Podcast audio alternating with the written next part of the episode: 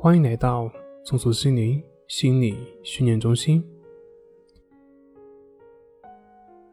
今天要分享的作品是如何快速疗愈自己。实践这个方法好处多多。有学员跟我反馈说，感觉自己头脑又开始紧绷了，没有之前那种放松的感觉了。问怎么办？其实我们在练习关系法的时候，静坐。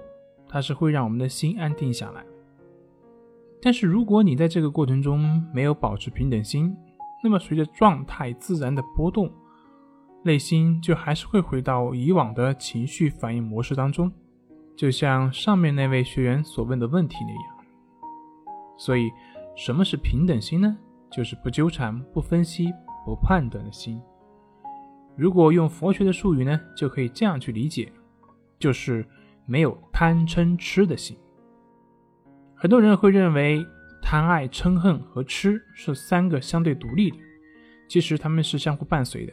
你只要是有贪，你就会有排斥，也就是嗔；而之所以会有贪，根本就是因为痴，也就是你根本不了解。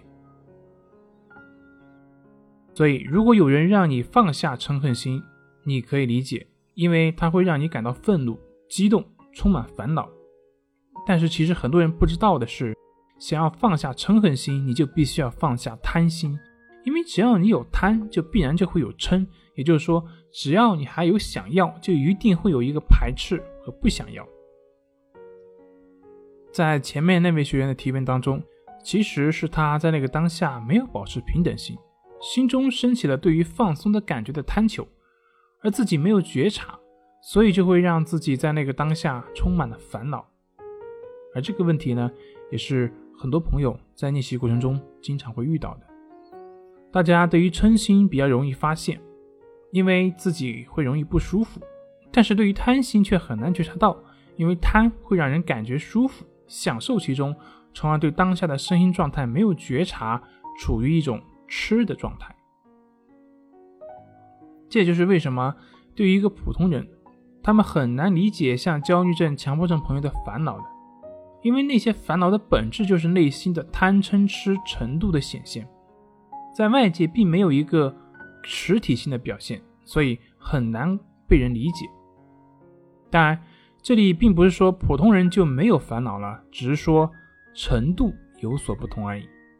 要知道，所有的焦虑症、强迫症朋友并没有一个天生就有的，而是在后天、在家庭、在学校、在社会等各方面因素当中所形成的。